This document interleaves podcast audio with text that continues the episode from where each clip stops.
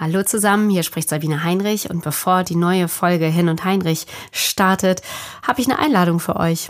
Wir machen nämlich einen Live-Podcast im Sommer am 16. Juni, das ist der 16.06. von 12 bis 13 Uhr hier am DZNE in Bonn. Das ist direkt an der Uniklinik auf dem Venusberg. Könnt ihr live dabei sein. Kostenlos natürlich. Es ist übrigens Tag der offenen Tür. Habt also die Chance, euch dieses wirklich äh, beeindruckende Gebäude anzugucken und viele interessante Gespräche zu führen. Infos dazu auf hirnundheinrich.de. Und jetzt kommt die neue Folge.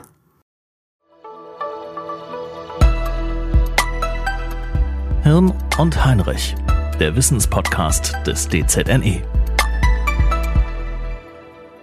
Herzlich willkommen zu Hirn und Heinrich, dem Wissenspodcast äh, des DZNE. Das ist das Deutsche Zentrum für Neurodegenerative Erkrankungen. Ich bin Sabine Heinrich. Ich muss es dazu sagen, ich bin keine Wissenschaftlerin, aber das ist nicht schlimm, denn ich habe hier ganz wunderbare Wissenschaftler und Wissenschaftlerinnen, die unsere Fragen zu neurodegenerativen Erkrankungen beantworten.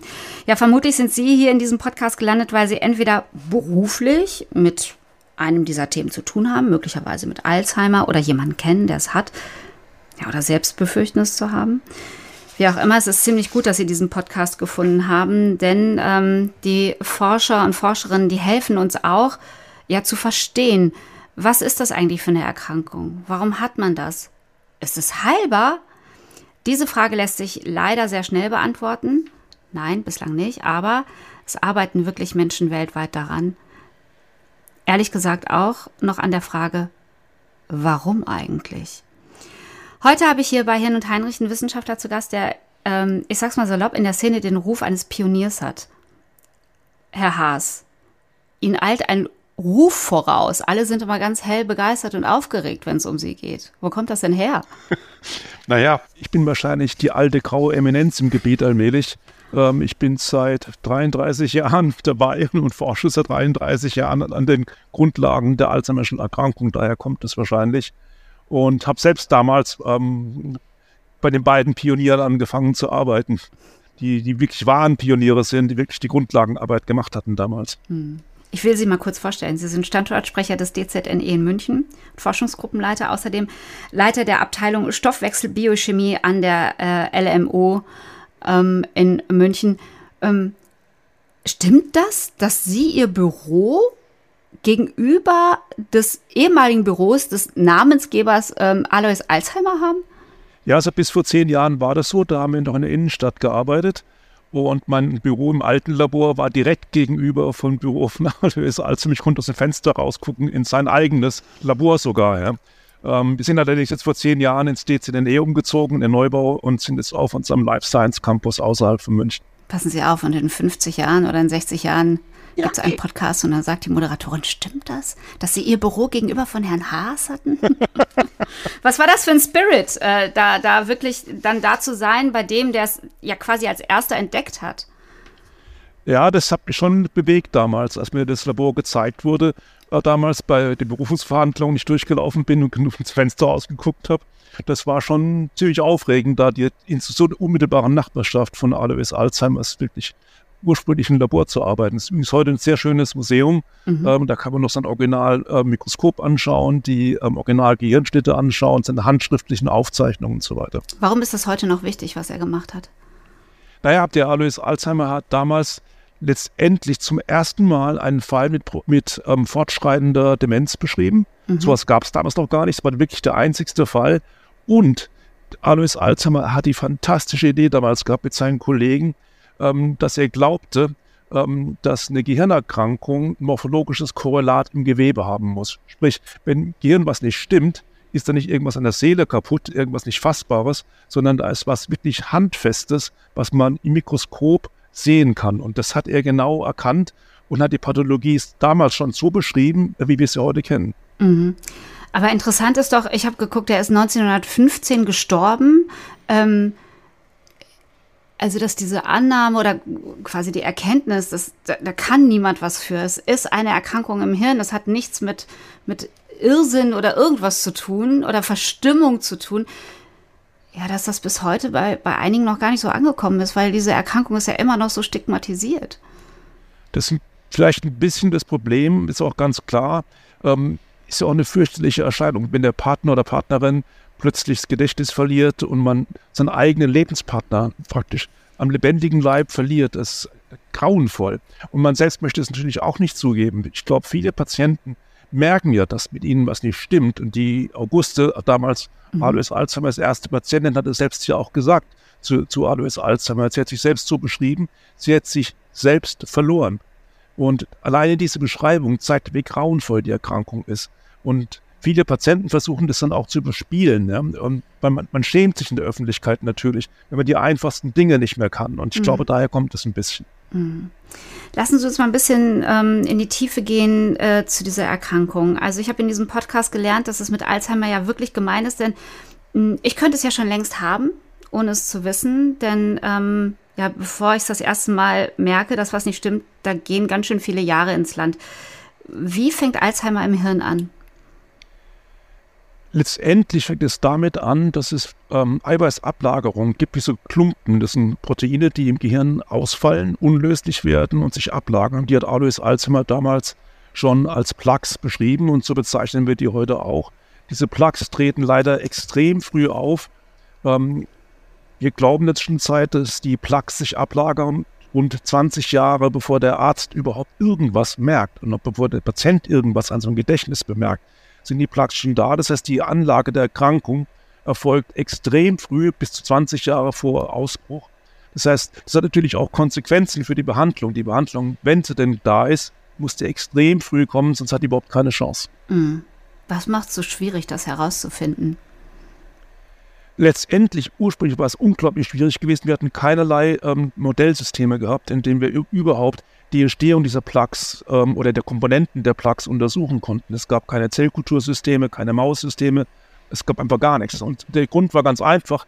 Wir haben damals alle angenommen, ähm, dass diese Ablagerungen ähm, typisch natürlich ein krankhafter ähm, Zustand darstellen und dass die Komponenten, die diesen, diesen Plug auflaufen, dass die nur von Patienten gebildet werden. Und ähm, solche Zellen konnte man damals gar nicht in Kultur nehmen. Patientenzellen konnte man damals so gar nicht kultivieren. Und ähm, wir hatten deswegen keinerlei Möglichkeit, es überhaupt in irgendeiner Weise nachzuprüfen oder mal zu hinterfragen. Wann hat das eigentlich angefangen, dass man das so richtig ernst genommen hat? Ich habe äh, hier in dem Podcast ein Gespräch mit äh, Professor Hoffmann, den Sie bestimmt kennen, auch vom ja, BZNE ja. geführt. Der sagte, naja, das war ja früher auch überhaupt keine Diagnose. Also da war, hm, war die Oma hm. irgendwie halt alt. Äh, setzen Sie da auf den Sessel, wir können es ja eh nicht ändern. Ja, die aber früher als verkalkt bezeichnet. Ja, verkalkt. Was nicht ganz genau. falsch ist, weil ja. die, die Blutgefäßsysteme auch, auch betroffen werden. Ähm, tja, also eigentlich so die richtige Grundlagenforschung ähm, fing so in den späten 80ern an, ähm, als man zum einen den Baustein erkannte, der Plaques, man hat die Plaques isoliert aus dem Gehirn raus. Das hatte damals Konrad Bayreuther mit einem australischen Kollegen gemacht. Und ähm, die fanden dann, dass diese Plaques aus einem kleinen Eiweiß bestehen, was wir Amyloid ähm, als, Amyloid bezeichnen. Und ähm, Konrad Bayreuther hat dann ähm, aufgrund der Sequenz oder der Bausteine, der Reihenfolge der Bausteine dieses Amyloids ähm, Rückschlüsse gezogen, wie man das Gen klonieren kann dazu. Und hat damals das entsprechende Alzheimer-Gen kloniert und dabei eine ganz große, überraschende Feststellung gemacht, die mich damals als Doktorand, ich habe nicht bei ihm gearbeitet, im Labor nebendran, völlig fasziniert hat. Ähm, dieses Amyloid ist ein ganz kleines Eiweiß, winzig klein. Mhm. Und das Gen, was der Alois, äh, was der Konrad Bayreuther gefunden hat, äh, was für dieses Amyloid kodiert, kodiert für ein riesengroßes Protein. Das ist also 20 mal so groß wie, wie, wie das kleine Am Amyloid. Und es war damals sofort klar gewesen, dass dieses Amyloid aus diesem großen Eiweiß wie mit zwei Scheren rausgeschnitten werden muss. Mhm. Das wird, kann nicht von alleine gemacht werden, das geht nicht. Und das hat mich damals massiv ähm, interessiert, weil ich selbst an so Scherenenzymen, in, an, aber einem ganz anderen Thema gearbeitet habe und mir überlegt habe, wie denn diese Scherenenzyme darauf rankommen und wann die da rankommen. Ist es nur im Patienten oder ist es auch ähm, so, dass es bei uns allen im Gehirn davor sich hinschnippelt und ständig dieses Amyloid produziert? Mhm. Aber Sie haben herausgefunden, dass wir alle Amyloid im Gehirn haben. Genau, das war damals ziemlich spektakulär. Ich habe einfach mal als Newcomer in einem Arbeitsgebiet ähm, die, die, damals eigentlich völlig idiotische Frage gestellt, ähm, in, in, einem Seminar bei uns in Boston. Ähm, woher wissen wir eigentlich, dass dieses Amyloid nur im Patienten gemacht wird und nicht auch ähm, in jeder normalen Zelle. Äh, weil wenn dem so wäre, könnte ich jede normale Zelle im Labor nehmen und hätte mein Modellsystem und könnte damit die Krankheit aufdröseln. Ähm, haben alle gelacht, haben gesagt, naja, der Neuling, der, der, der kapiert es nicht so ganz. Ähm, und ich hab, war ein bisschen beleidigt und habe dann ähm, gedacht, naja, machst halt einfach mal das Experiment. Fragt ja keiner, was du da machst im Labor. ähm, und habe halt mal nachgeschaut ähm, in ganz normalen Nierenzellen ähm, des Menschen, die, die, man sehr gut kultivieren kann und habe dann geguckt, ob dieses Amyloid produziert wird. Und siehe da, dem war so. Ich sehe sie gerade von meinem geistigen Auge nachts allein in so einem Labor und dieses, ey, ey, das ist es. Das ist es. Gab es so einen Moment? Ja, den gab es tatsächlich. Ähm, wir haben damals sehr viel radioaktiv gearbeitet. Das war die einzige Möglichkeit, das sensitiv genug zu arbeiten. Und man musste dann die entsprechend die Experimente entwickeln im, im, ähm, mit dem Röntgenfilm und in der Dunkelkammer. Und ich stand in der Dunkelkammer, habe den Film entwickelt und da waren alle im Experiment alle Kontrollen drauf. Und ich habe sofort gesehen, dass das Experiment zu 100 Prozent geklappt hat, dass tatsächlich das Amyloid uns normal produziert wird. Es war keine Frage, das stimmte hundertprozentig. Und mir damals wirklich die, die, die, die, mir haben die Hände gezittert, weil ich in dem Moment wusste, zum einen, es ändert über Nacht die Alzheimer-Forschung komplett, stellt sie komplett auf den Kopf. Und zum anderen, ja, als Postdoc steht man damals, steht man ja unglaublich unter Druck. Man muss erfolgreich sein. Wenn man als Postdoc nicht erfolgreich ist, kann man Taxi fahren. Ne? Also ich hatte damals ein One-Way-Ticket nach Boston ge gelöst, ja? mhm. ähm, weil ich ohnehin nicht wusste, was jemals draus werden wird. Und in dem Augenblick war mir klar, das war's. Ähm, das ist ein Riesenerfolg, das kann ich publizieren, wo ich will, kann ich mir aussuchen. Und genauso hat es mein Chef dann auch gesehen. Der hat innerhalb von einer Millisekunde erkannt, was, da, was wir da gefunden hatten, schlagartig. Und die Folgen für ihn waren auch, auch gewaltig. Das war eigentlich ein neurologisches Labor, was viel so auch Immunpathologie gemacht hat. Ähm, und der hat sein, sein gesamtes Labor aufgrund dieses Ergebnisses innerhalb von weniger Wochen komplett umgestellt auf Molekularbiologie und Zellbiologie. Da hat keiner mehr gelacht. Nee, ähm, das war, das war wirklich, das kann man wirklich als Durchbruch bezeichnen. Das ja. hat wirklich vieles geändert damals. Herr Haas, warum haben wir alle Amyloid im Gehirn und warum entwickelt sich dann nur bei manchen Menschen eine Demenz? Tja, das ist die große Frage. Ähm, es gibt natürlich ähm, Studien, äh, diese berühmte Nonnenstudie, das waren hochintelligente Nonnen, die im hohen Alter gestorben sind. Der Gehirn war voll mit Plaques. Und ähm, daraus haben viele Leute geschlussfolgert, naja, die Plaques können nicht die Ursache sein der Erkrankung. In der Zwischenzeit weiß man, ähm, dass diese Patienten, die einen solch hohen Plaque-Load hat, hatten wie, die, wie diese Nonnen, ähm, dass die ein super hohes Risiko haben, sehr demnächst die Krankheit zu bekommen. Sprich, salopp ausgedrückt, die Nonnen sind vorher gestorben, bevor sie die Kranken bekommen hatten. Hätten die ein bisschen länger gelebt, hätten die die Krankheit mit hoher Wahrscheinlichkeit, mit sehr hoher Wahrscheinlichkeit bekommen. Woher haben Sie diese Informationen gehabt? Also ich meine, was für Nonnen können Sie uns da ein bisschen mehr zu erzählen? Das klingt ziemlich faszinierend. Ja, das ist eine Studie nicht von mir, die wurde in Amerika gemacht. Ähm, da hat man Nonnen ganz gezielt in so ein Studium Studie mit einbezogen, ähm, die mit denen auch Gedächtnistests gemacht. Man hatte Bioproben von Warum denen. Warum Nonnen? Ähm, das ist eine gute Frage. Ähm, kann ich schlecht beantworten. Wahrscheinlich so. hat man gedacht, ähm, dass die Nonnen ähm, sich ständig auch geistig beschäftigen, ja. Ähm, dass die einen sehr geregelten Lebensablauf haben, eigentlich keinen, ja, keinen Stress haben. Kein Alkohol. Auch, ja, wo man immer dachte, dass es durch die Krankheit verursacht. Insofern dachte man, vielleicht ist das die perfekte äh, Population, ah. um sowas zu untersuchen. Okay. Und die Nonnen haben zugestimmt, ihr Gehirn zu spenden für Forschung. Okay. Ja, das äh, spielt natürlich auch noch eine Rolle. Also gibt es eine Erklärung dafür dann jetzt, die daraus resultiert? Ja, also wie gesagt, es ist schon so, dass die Amyloid-Plaque, der, der, die Menge der Amyloid-Plaques im Gehirn, die müssen bestimmte Schwelle überschreiten. Und ab dann wird es richtig gefährlich. Ab dann ist die Chance drastisch hoch, dass wir die Krankheit kriegen. Und das weiß man jetzt in der Zwischenzeit ziemlich genau, wie hoch diese Schwelle sein muss. Mhm. Und diese Nonnen, die, die hatten alle diese Schwelle erreicht gehabt. Das heißt, die hätten alle demnächst ähm, eine klare Symptomatik ähm, bekommen. Wenn ich das jetzt höre, dann frage ich mich natürlich als erstes, oh Gott, was kann ich tun? Tja, das kann ich als Molekularbiologe schlecht sagen. Also man hm. sagt immer, ähm, sich im hohen Alter geistig beschäftigen. Ich glaube, das ist ganz, ganz wichtig, dass man auf keinen hm. Fall das Gehirn abschaltet, wenn man in Rente geht, sondern ganz im Gegenteil, ähm, das Gehirn ständig fordert. Ich glaube, die Neugierde ist eine Riesenpunkt, die, die muss erhalten bleiben. Ähm, die, die, sozialen Kontakte müssen erhalten bleiben. Ich glaube, das ist ultra wichtig. Ähm, ich glaube, wenn wir die sozialen Kontakte abstellen, und das ist bei dementen Patienten ein Riesenproblem, ähm, beschleunigt es die Erkrankung noch viel, viel stärker. Das ist ganz klar, ähm, äh, sagen unsere Psychiater auch immer wieder, soziale Kontakte, auch mit den sozialen Medien, die wir heute haben, spielen eine riesen Rolle, ähm, um solche Krankheiten nicht zu stoppen. Das wird nicht gehen oder zu heilen, aber zumindest ähm, zu kaschieren und zu verlangsamen. Mhm. Glauben Sie, dass es irgendwann heilbar sein wird? Also heilbar mit Sicherheit nicht, weil äh, letztendlich kann man ja erst einschreiten, wenn man merkt, dass, dass ein Schaden da ist und den Schaden im Gehirn zu reparieren. Ähm, da wird viel darüber diskutiert heutzutage, dass man da Stammzellen zurückbringen könnte ins Gehirn und dann das Gehirn reparieren könnte in mhm. dem Sinn.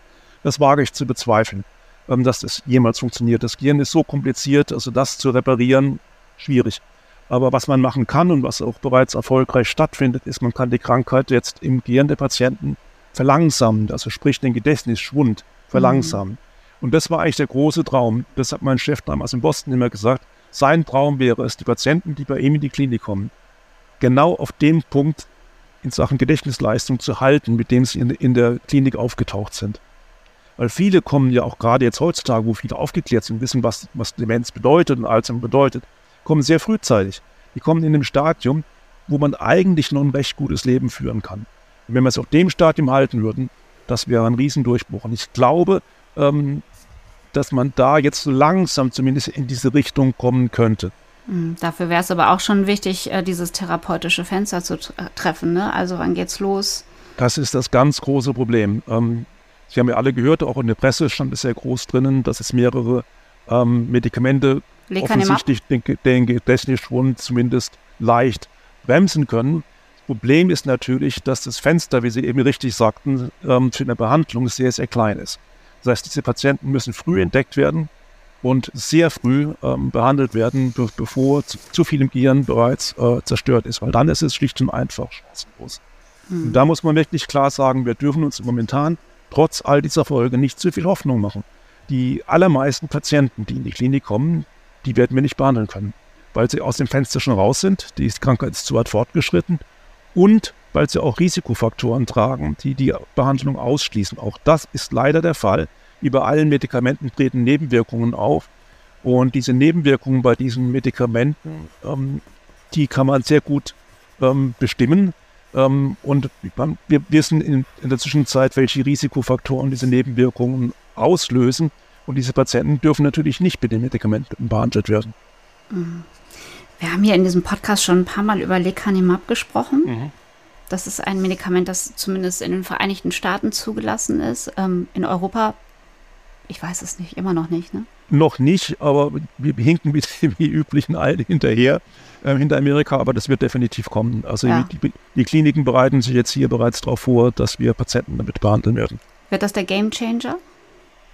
Ähm, das ist zumindest mal der Startpunkt für eine Behandlung. Ja. Also Game Changers kann man schon bezeichnen. Es gab ja bisher an sich nur ähm, Medikamente, die die Symptome ein bisschen behandelt haben, aber nie den Mechanismus gestoppt haben. Mhm. Und das ist jetzt schon ein ganz anderer Kaliber, weil jetzt ist es wirklich so, diese Antikörper ähm, entfernen die Plaques aus dem Gehirn.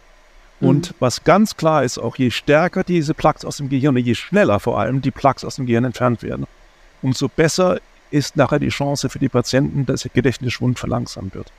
Mhm. Das heißt, diese Antikörper, die schreiten jetzt wirklich an der Grundlage, an den Mechanismus ein. Und das ist natürlich schon was ganz anderes als das, was bis jetzt zur Verfügung stand. Ja, Sie haben ordentlich daran mitgewirkt, ne? Indirekt, ja. Sagen wir mal so, wir haben den Amyloid-Metabolismus aufgeklärt. Oder zum Teil zumindest aufgeklärt. Mhm. Sitzen Sie eigentlich von morgens bis spät in der Nacht dann an Ihren Arbeiten oder gibt es noch sowas wie ein Privatleben eigentlich? Oder ist das, ist das ein Thema, ich spreche ja hier mit vielen Ihrer Kolleginnen und Kollegen, bei dem es überhaupt kein Ende geben kann? Also es ist schwierig. Ähm, das Gehirn schaltet nicht ab. Also man denkt natürlich ständig drüber nach, gerade wenn man irgendeine schöne Entdeckung hat im Labor, dann läuft das Gehirn weiter. Aber ich bin trotzdem der Meinung, dass sich Wissenschaftler auch mit anderen Dingen beschäftigen müssen. Ähm, das fördert die Kreativität, glaube ich, ganz dramatisch. Also man kann nicht einfach jeden Tag, ähm, Wochenende, Tag und Nacht ähm, nur im Labor stehen. Das funktioniert nicht. Ähm, allerdings ist es schon so, der Job ist aufwendig und ich bin auch jeden Tag zwölf Stunden hier. Hm. Ein Vögelchen hat mir gezwitschert, dass Sie Vogelkundler sind. Ja, das mache ich schon immer. und laut meiner Frau wird es immer schlimmer. ich verbringe wirklich jedes Wochenende, ähm, Samstag, Sonntag, alle Urlaube ähm, in dem Fernglas und Fernrohr, ständig. So, und Seit was, 50 Jahren. welchen, welchen, ja, wie soll ich das ausdrücken? Ähm, was, warum ist das gut für Ihre Arbeit? Ähm, ich glaube, das gibt dem Gehirn die Möglichkeit, mal über was anderes nachzudenken und ähm, den Gehirn auch mal Freiraum. Ja. Ich sitze oft stundenlang draußen und warte darauf, dass eine seltene Vogelart da ist, die vielleicht über einen Kilometer weit weg ist, dass die schon mal, mal nah genug rankommt für ein Beweisfoto.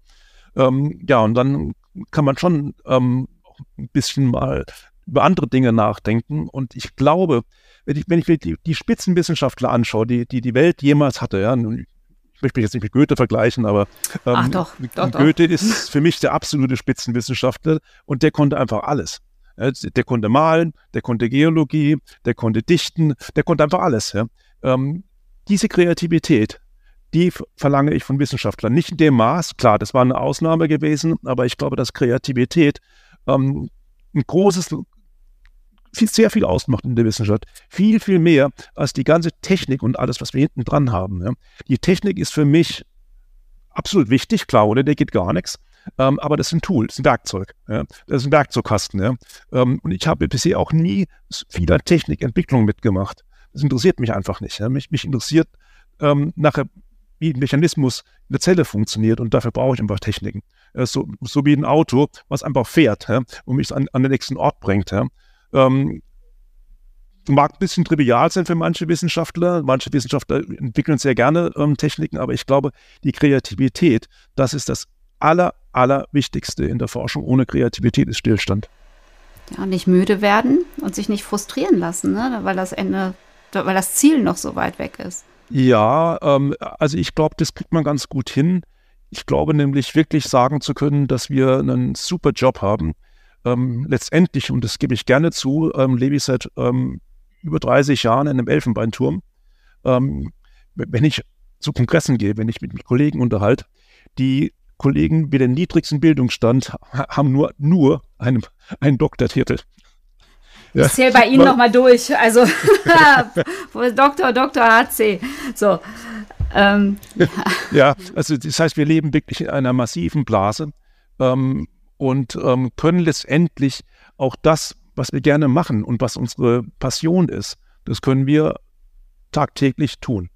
Klar, wir werden viel belastet mit, mit unglaublicher Bürokratie, was mich wahnsinnig nervt und wo man sicherlich zwei Drittel abschaffen könnte, ohne dass es in irgendeiner Form schaden würde.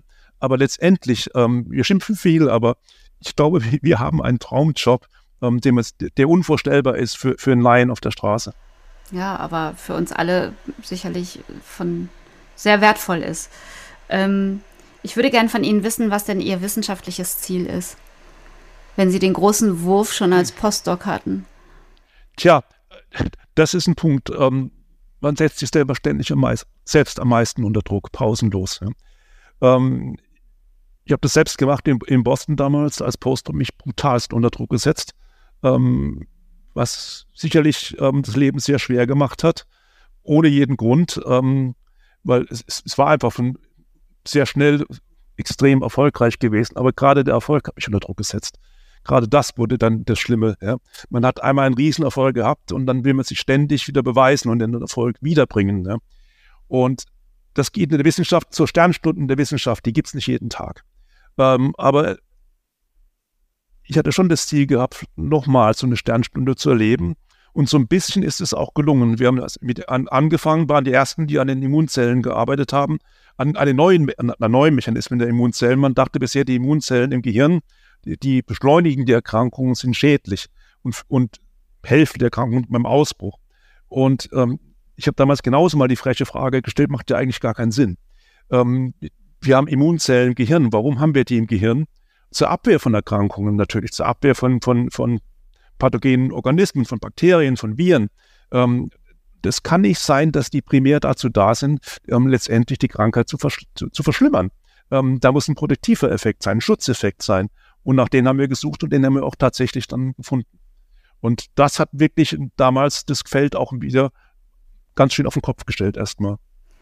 Herr Haas, eigentlich wollte ich zum Ende kommen. Jetzt laden Sie mich doch noch mal zu einem kleinen Ausflug ein hier. Ähm, ganz unvorbereitet. Ähm, wie steht es eigentlich um die mentale Gesundheit unter Wissenschaftlern und Wissenschaftlerinnen, wenn sie mehrfach über Druck sprechen?